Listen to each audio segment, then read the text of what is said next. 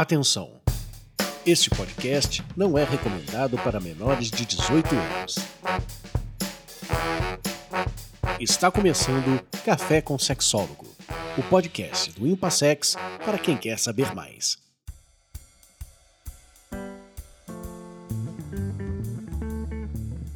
Olá, eu sou Oswaldo Rodrigues, psicólogo, psicoterapeuta sexual de casais do Instituto Paulista de Sexualidade, o Impassex. Sempre estamos aqui para conversar sobre questões da sexualidade que possam ser úteis para você, ouvinte, compreender algumas questões e algumas formas de lidar com a sexualidade.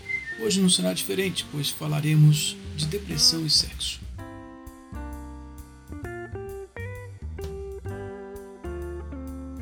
No Instituto Paulista de Sexualidade, sempre estivemos abertos a atendimentos de questões sexuais e queixas sexuais, principalmente as disfunções sexuais. Porém, muitas pessoas não se apercebem que aquilo que nós chamamos de causas psicológicas são aparentemente muito mais comuns do que as pessoas poderiam dizer.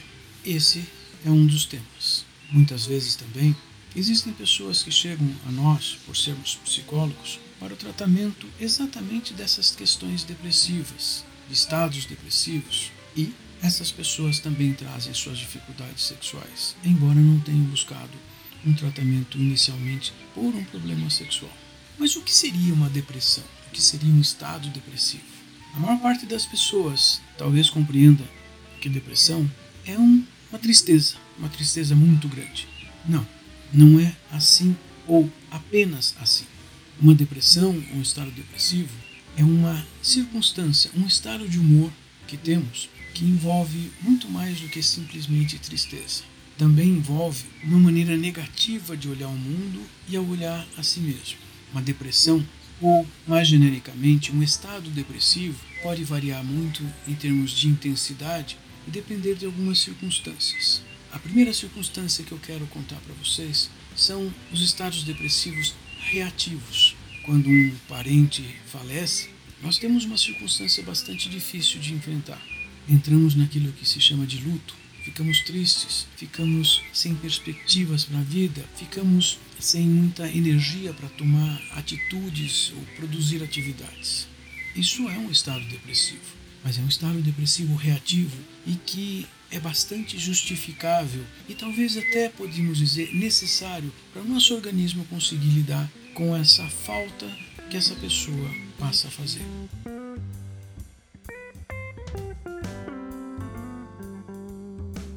A depressão ou estado depressivo reativo é uma circunstância então que atinge, deve atingir todas as pessoas na perda de alguém importante ou de uma circunstância importante, porque a perda de um trabalho, a perda de um bem, de alguma coisa que era muito significativa, também vai causar esse estado depressivo reativo. Vocês podem perceber, olhando ao lado, ao redor, que uma pessoa que tenha tido um parente falecido, ela vai precisar de um tempo, um tempo para lidar com esta falta, com esta perda. É mais provável que a primeira semana cobre um valor muito alto e traga um mal-estar bem acentuado.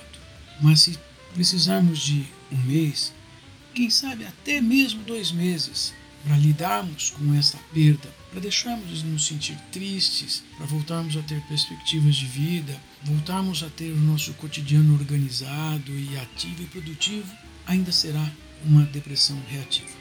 Então, as depressões reativas, elas se justificam e quanto mais forte for esse estado de humor negativo, esse estado depressivo, mais importante é a perda, mais significativa é a perda.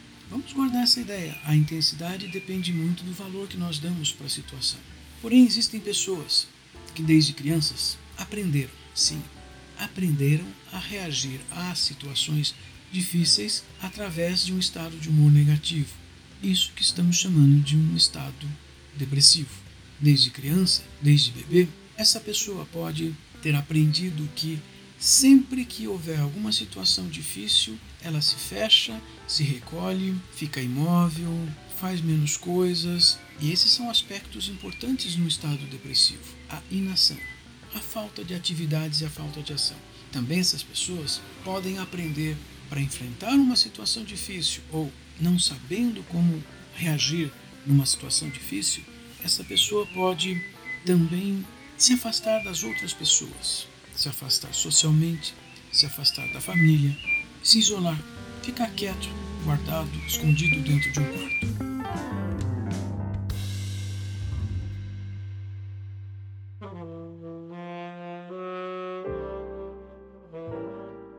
Outro aspecto coerente comum nos estados depressivos é também se afastar de atividades físicas, se afastar de locais abertos, de locais sob o sol, locais da natureza. Esses afastamentos parece que também permitem, produzem circunstâncias de depressão, de maior humor negativo. Então, se compreendermos essas ações todas de uma pessoa que passa a ficar retraída, escondida, afastada, triste, falando menos, sem precisar inclusive de repor energias, pois não tem atividades físicas, ela não sente fome, não sente sede, ela se retrai. Esta descrição é extremamente importante para entendermos como que as pessoas se sentem tristes e se sentem isoladas e sozinhas. Mas de novo, se essa pessoa aprendeu a reagir frente a uma situação difícil, sempre dessa maneira, mais provavelmente nós teremos essa pessoa sempre classificada como depressiva. Ainda assim, existem algumas coisas extremamente importantes para compreendermos. Além dessas ações de afastamento, de restrições, as pessoas depressivas têm mais um aspecto a ser considerado. Esse aspecto é como elas se enxergam e enxergam o mundo. Mais provavelmente, essas pessoas têm uma visão negativa de si mesmas. Se for apenas uma situação passageira ou reativa. Isto também existe, mas não numa intensidade tão grande quanto para uma pessoa que tenha desenvolvido ao longo da vida uma forma reativa ao mundo, uma maneira de ser no mundo, uma maneira de constantemente viver o mundo, como chamamos depressiva. Se essa pessoa pensar em si mesma de uma maneira negativa, se todas as vezes que ela, como que se olhar no espelho, ela usar adjetivos negativos para se qualificar, esta pessoa tem um outro aspecto cognitivo da depressão.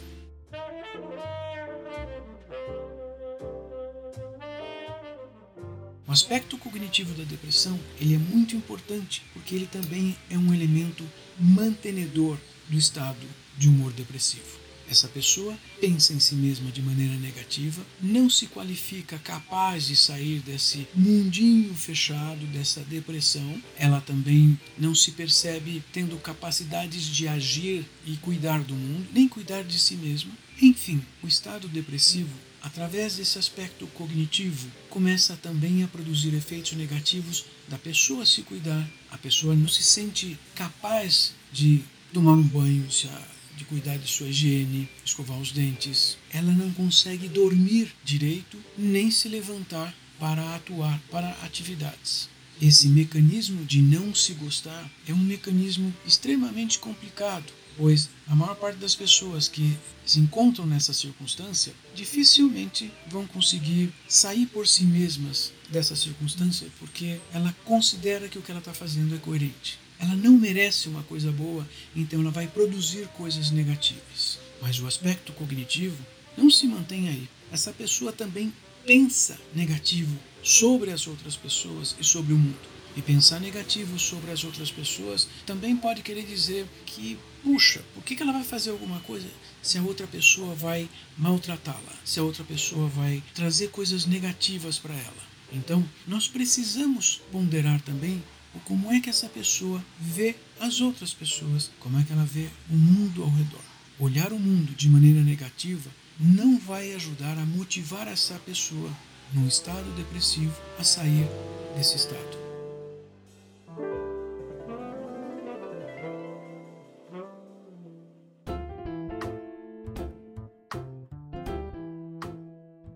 E as fontes do estado depressivo num relacionamento a dois? Num relacionamento sexual, num relacionamento de casal.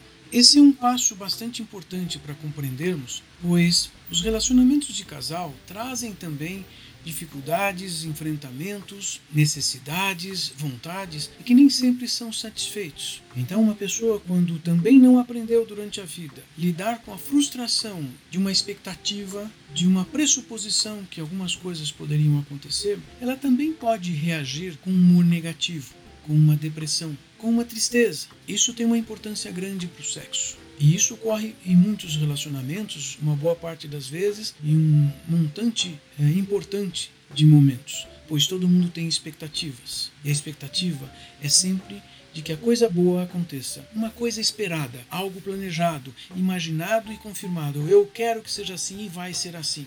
Pois bem, no relacionamento, quando uma falsa expectativa traz uma frustração, é muito comum as pessoas que já têm o mecanismo, o hábito, a forma de reagir através de uma emoção negativa, de uma depressão, de um estado de humor, essas pessoas agirão assim, reagirão assim, mais uma vez, outra vez. Isso ocorre no dia a dia, devíamos nos perguntar. E como é que isso se reporta à situação sexual? Como é que o sexo ocorre nestas circunstâncias? Agora nós temos algo importante para pensar.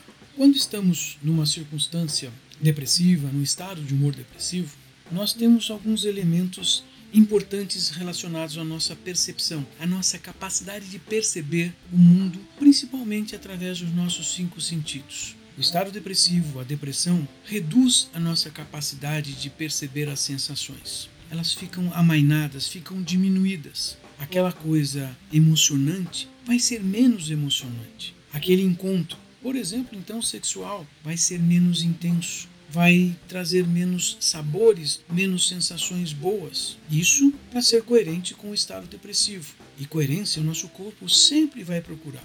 Dessa maneira, fisiologicamente, o nosso corpo apaga, desliga, diminui as capacidades de perceber todas as coisas boas, todas as sensações, as emoções associadas a sexo.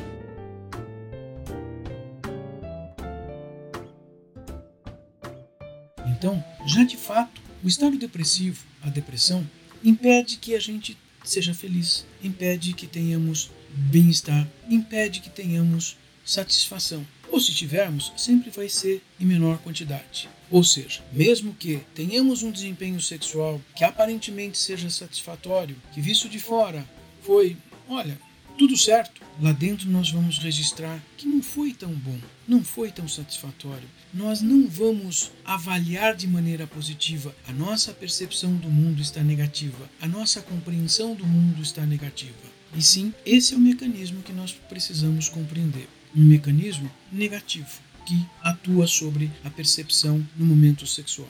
Porém, também fisiologicamente, o nosso corpo não vai estar permitindo todas essas aproximações eróticas, aproximações sexuais. Vai também limitar uma série de possibilidades de absorção das informações. Também, do ponto de vista subjetivo e emocional, nossos olhos não vão procurar os aspectos mais positivos, nossos ouvidos também não vão ouvir, vão dar preferência para os sons, as coisas que mais nos agradam.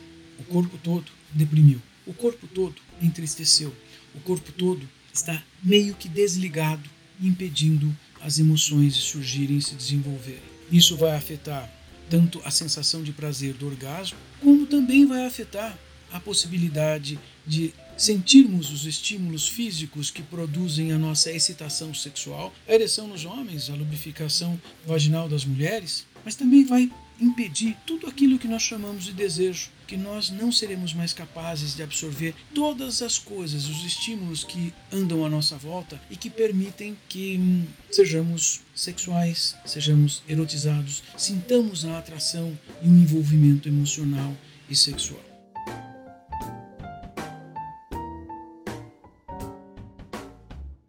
Pois é, meus amigos, viram que estar triste ou pensar errado vai afetar o sexo de maneira direta e clara.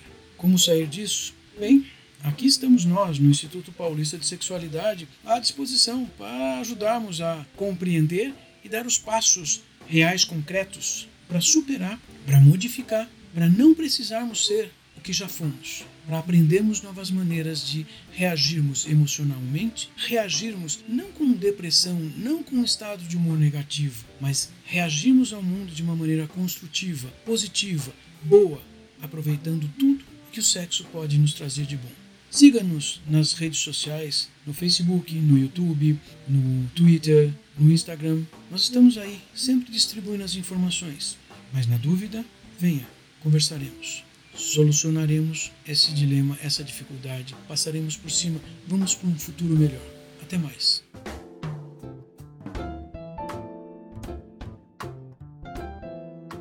Siga o Impassex nas redes sociais e acompanhe todas as atividades.